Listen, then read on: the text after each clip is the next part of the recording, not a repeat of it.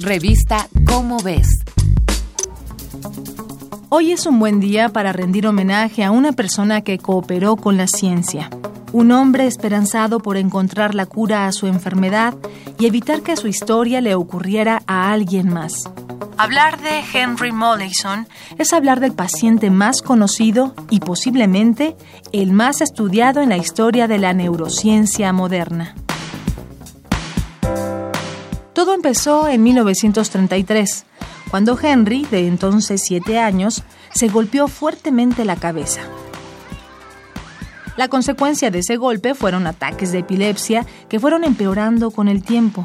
A los 16 años, Henry empezó a sufrir convulsiones toniclónicas, un tipo de convulsión que pone la piel azulada, hace perder la conciencia e incluso produce incontinencia urinaria.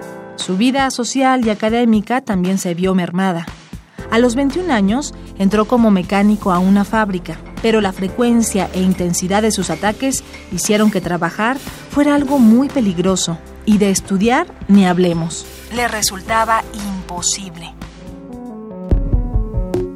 En 1953, ante el fracaso de todos los tratamientos médicos, Henry Mollison fue a ver al doctor William Bisher Scoville, uno de los neurocirujanos más prestigiosos y atrevidos de la época. Scoville localizó el origen de los ataques de Henry en los lóbulos temporales medios izquierdo y derecho de su cerebro. Después de pensarlo una y otra vez, decidió extirparle ambas regiones del cerebro. El médico succionó algunas de las estructuras más importantes del cerebro de Henry, causando daños a la amígdala, a la corteza entorrinal, al lóbulo frontal y al hipocampo. A primera vista, los médicos pensaron que la operación había sido un éxito, pues Henry pasó de tener ataques diarios a padecer un par de crisis al año. Sin embargo, a los pocos días se dieron cuenta que Henry había perdido la capacidad de formar nuevos recuerdos. Henry se había vuelto como Dory, la tierna pececita de Buscando a Nemo. No podía recordar qué había desayunado, qué día de la semana era, y peor aún, no podía recordar la muerte de sus padres o su edad. Luego intervino Brenda Milner, otra neuróloga brillante.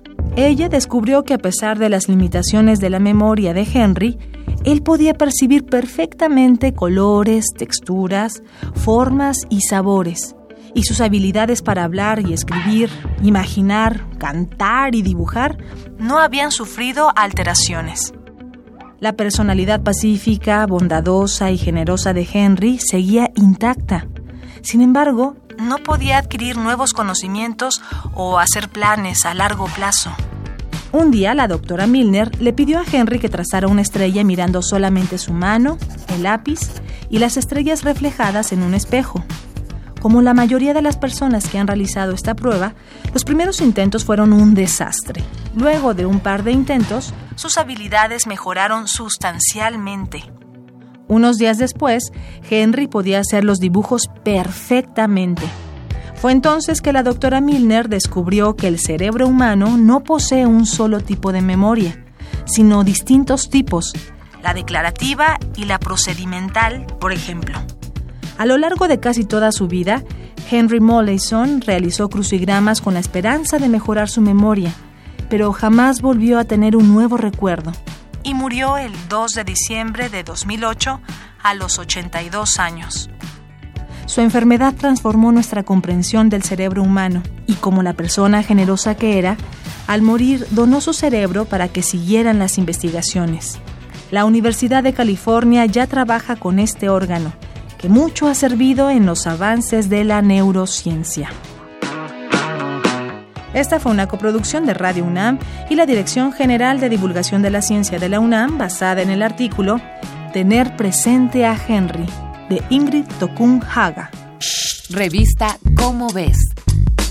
Este y otros temas de nuestro mundo podrás encontrarlos en la revista Cómo ves. Búscala en los puestos de periódicos, librerías y hasta en el súper.